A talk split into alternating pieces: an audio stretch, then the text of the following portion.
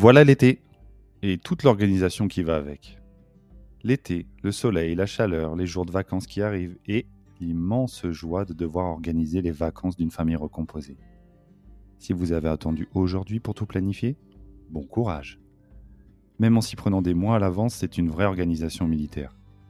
On sort les calendriers, les stabilos, le doliprane et c'est parti pour le rituel annuel. Première étape, définir l'alternance de garde. Ici, pas de passage devant le JAF, donc tout repose sur le bon sens des deux parents. Deux semaines, trois semaines, selon l'âge des enfants, ça peut commencer à faire très long sans maman ou papa. Il faut déjà tomber d'accord sur ça pour pouvoir mettre les bonnes couleurs de fluo sur les bonnes semaines. Deuxième étape, comme dans tout couple, faire coïncider nos semaines de repos. Ça peut paraître élémentaire, mais ça n'est pas si évident pour tous les foyers. À cette difficulté, il faut ajouter la petite touche en plus de la famille recomposée, faire en sorte que ça ne tombe pas en même temps que les vacances de leur père, qui, lui, rencontre les mêmes contraintes de son côté. Troisième étape, tenir compte de la destination de leur père pour choisir la nôtre au mieux. N'oublions pas que les enfants se coltinent le moindre kilomètre en voiture, que ce soit avec nous ou avec papa. On essaye donc de diminuer le nombre de trajets et leur durée. Pourquoi pas même essayer de partir au même endroit et récupérer nos petits colis sur place. Quand on ne peut pas, il faut prévoir de se retrouver dans un petit village ou sur une aire de repos pour s'échanger les enfants et leurs affaires. Twingo et Smart s'abstenir. Prévoir plutôt le coffre de toit, voire la remorque. Je me suis toujours demandé comment les enfants vivent ce changement de voiture. Sauter d'un univers à l'autre sur le bord de la route. Parfois les voyages ne s'enchaînent pas et les enfants font un retour par la case maison.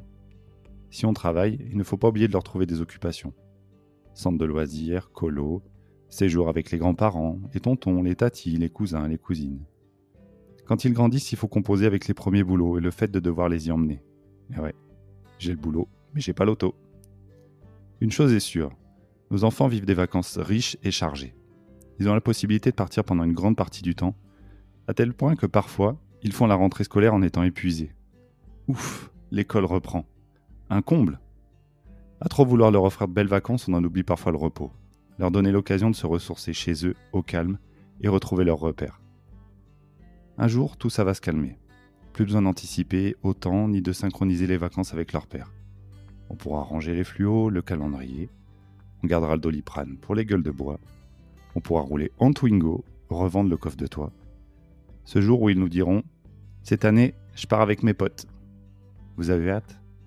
Moi non. En attendant, cette année encore, on a relevé le défi de cette organisation sans faille. Une nouvelle occasion de se créer de beaux souvenirs tous les quatre. Je vais savourer. Ça va être un bel été.